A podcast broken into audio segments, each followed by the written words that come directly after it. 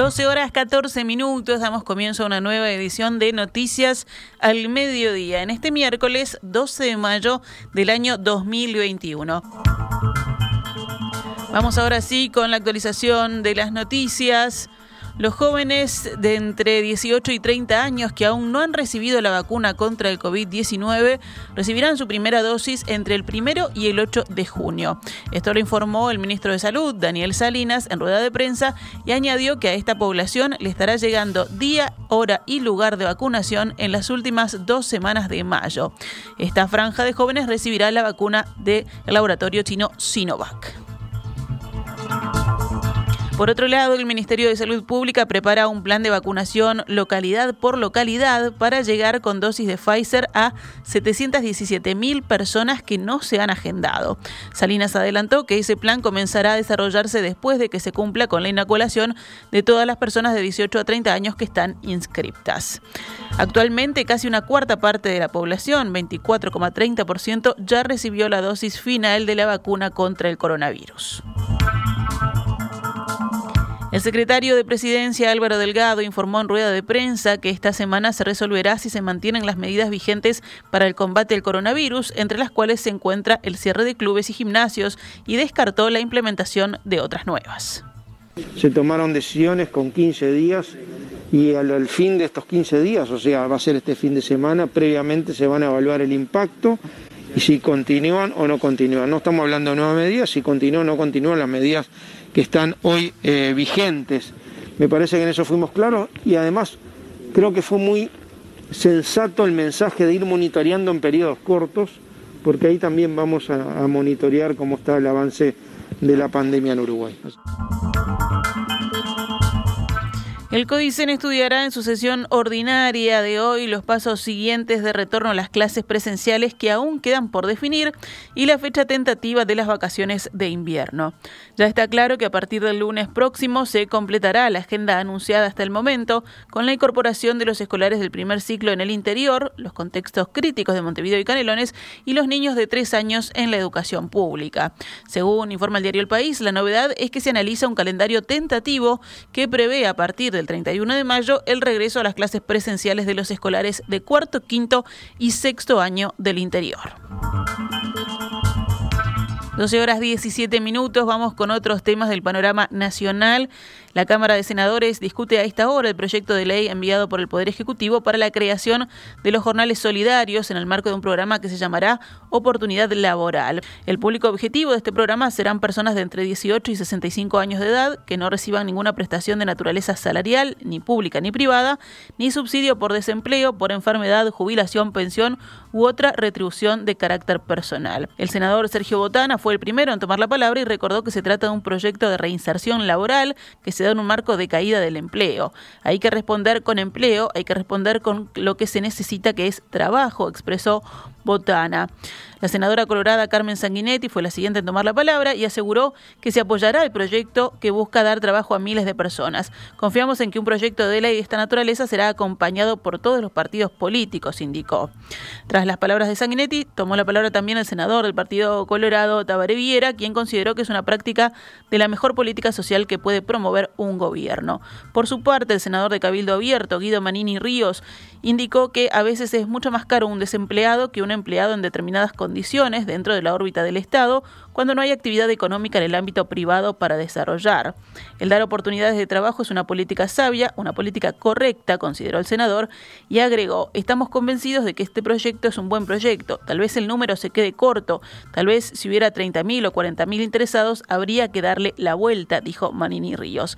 Finalmente, el senador Frente Amplista Oscar Andrade adelantó que el proyecto también contará con el respaldo de su partido si bien consideró que el proyecto no tiene un componente de formación, aspecto que fue considerado como una preocupación. Andrade indicó que va a hacer falta mucho más porque la situación está muy dura y aseguró que para la salida se va a necesitar mucho más y más diálogo.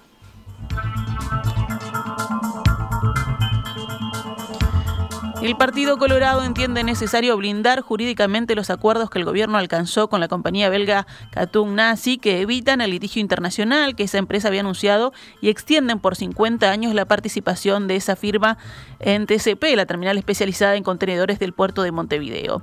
Según la diaria, el Comité Ejecutivo Nacional del Partido Colorado encomendó a los legisladores Tabaré Viera y Ope Pasquet reunirse con el ministro de Transporte y Obras Públicas, Luis Alberto Heber, con el objetivo de transmitirle la postura de esa colectividad política. Un comunicado del Ejecutivo Colorado emitió el lunes eh, expresa que el acuerdo sería en principio favorable al interés nacional, aunque con dudas en lo jurídico y la riesgosa perspectiva de una acción judicial ante el Tribunal de lo Contencioso Administrativo y de otro eventual reclamo internacional que podría iniciar Montecón, la empresa competidora de Katunasi. Mientras tanto, ayer continuó la serie de comunicados públicos por este tema de parte de las empresas involucradas, de Montecón y Catugnasi. Montecón señaló en un comunicado que el ministro Heber formuló ante la Comisión de Transportes del Senado una serie de afirmaciones que aluden a las actividades que desarrollan operadores portuarios en el puerto de Montevideo que no son exactas, que cuestionan sin fundamento la legitimidad de las actividades de Montecón Sociedad Anónima y con las que se justifican decretos que, a nuestro juicio, dice la empresa, son ilegales y consagran un monopolio de los servicios portuarios del puerto de Montevideo en favor de la empresa Terminal Cuenca del Plata, de TCP. En la misiva, Montecón defiende la legitimidad de sus operaciones, señala la tarifa que paga a la Administración Nacional de Puertos y las inversiones que ha hecho y defiende que ha venido operando por espacio de más de 20 años, periodo durante el cual jamás autoridad alguna cuestionó la legitimidad de sus actividades y por el contrario se le ha permitido participar en las licitaciones públicas de áreas de almacenamiento para permitir el mejor desarrollo de las actividades del puerto. Un rato más tarde se conoció el comunicado de la empresa belga que señala que Montecón tergiversa la información y ha cometido varias irregularidades que deberían ser investigadas a fondo. Asegura que desde hace más de 12 años Montecón utiliza los espacios portuarios sin haber participado de ningún proceso competitivo y cuando se presentó a una licitación en 2008 fue descalificada, pero de igual forma continuó usufructuando hasta hoy espacios en un régimen ilegal para Katun Nazi que nunca debió existir, dice la empresa belga.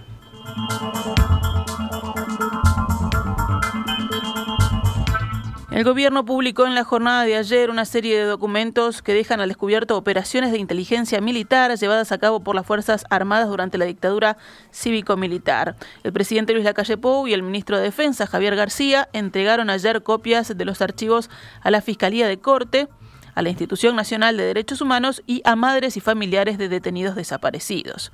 En conferencia de prensa, García detalló que el material proviene de dos organismos militares de la época de la dictadura, el Servicio de Información y Defensa, SID, y del órgano coordinador de operaciones antisubversivas, OCOA. El ministro agregó que la voluntad política e institucional es que esta información sea pública y resumió el contenido de los documentos. ¿Qué contiene en términos genéricos? Porque pues este, van a tomar cuenta de ello. Operativos militares con solicitudes de capturas de varias personas, información de inteligencia sobre organizaciones, sobre personas, organizaciones políticas, sociales, sindicales, partes operativos de, militares, procesamientos con pedidos de capturas, información de gente que notoriamente está infiltrada este, en reuniones y asambleas, declaraciones de detenidos, algunas nominadas, otras no, información sobre actividades del ejército argentino y sobre organizaciones internacionales en el, en el país. García explicó que los documentos fueron encontrados durante una recorrida que hizo el jefe del grupo de artillería 5 para reorganizar algunos lugares de la unidad que se usaban como depósito. En un momento el oficial ingresó a un calabozo en el que se detenía a presos políticos y allí encontró una caja con el material. García sostuvo que el hallazgo transitó por la cadena de mando hasta llegar a su conocimiento la semana pasada.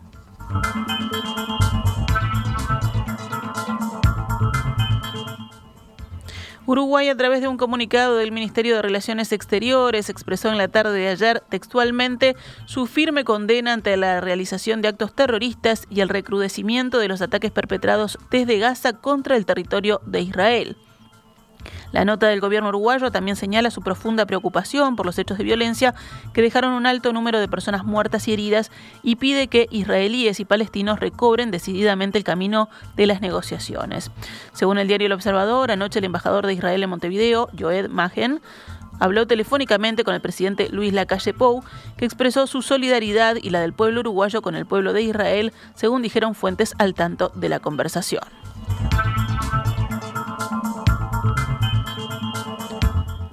La bancada de representantes del Frente Amplio anunció ayer que resolvió promover la remoción del diputado colorado Omar Esteves, así como presentar una denuncia en su contra ante la justicia. Así lo explicaba el diputado Daniel Cayani en conferencia de prensa. Primero que nada, nosotros adoptamos la resolución de iniciar la solicitud de remoción del diputado colorado y empresario citrícola salteño Omar Esteves ante la Cámara de Representantes, según el artículo 115 de la Constitución eso tiene todo un procedimiento, como bien explicaba el coordinador de la bancada de diputados del Frente Amplio, Carlos Varela. Eso ya ingresó hoy la solicitud del proyecto de resolución ante la Cámara. Seguramente va a después darse trámite a la Comisión de Constitución y Códigos.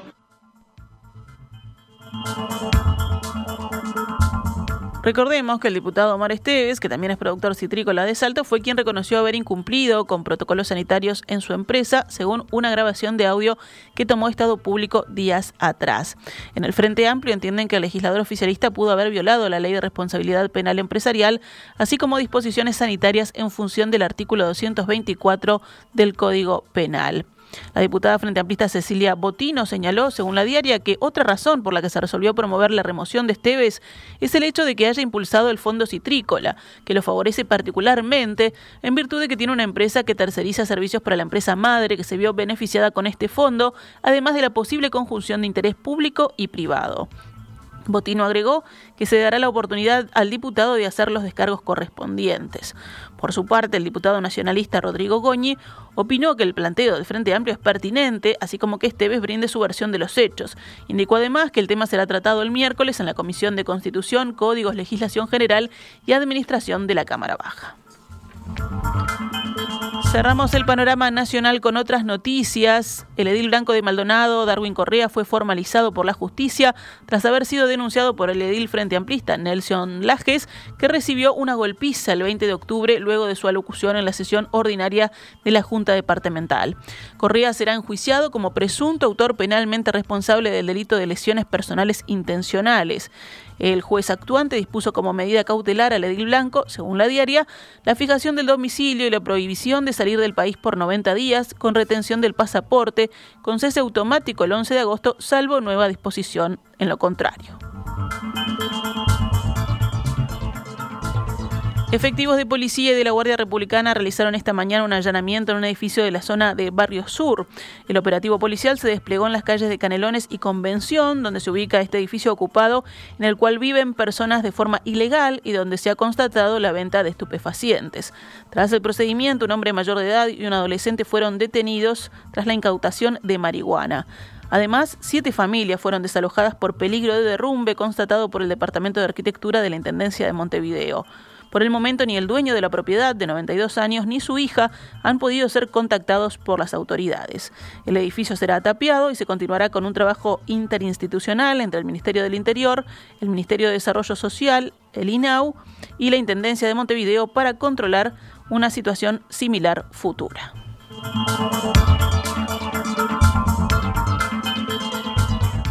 Actualizamos a cuánto cotiza el dólar a esta hora en la pizarra del Banco República. 42 pesos con 90 para la compra y 45 con 10 para la venta.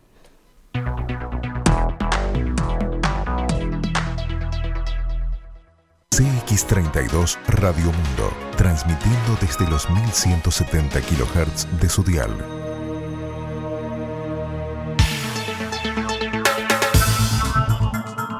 12 horas 31 minutos, continuamos en Noticias al Mediodía, pasamos ahora al panorama internacional.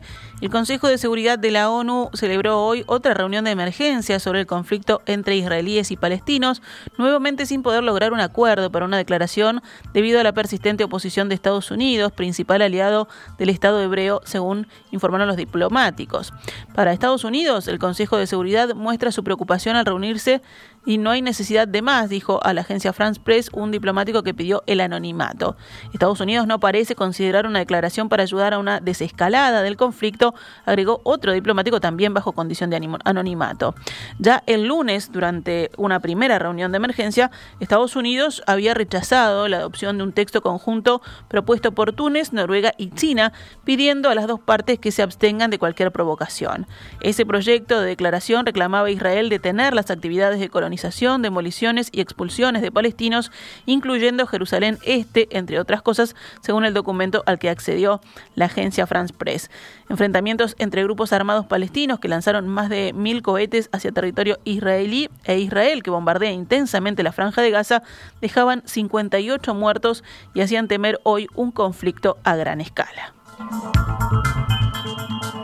España espera atraer en 2021 alrededor de 45 millones de turistas extranjeros, la mitad de los recibidos en 2019, antes del estallido de la pandemia de COVID-19, dijo hoy la ministra de Turismo.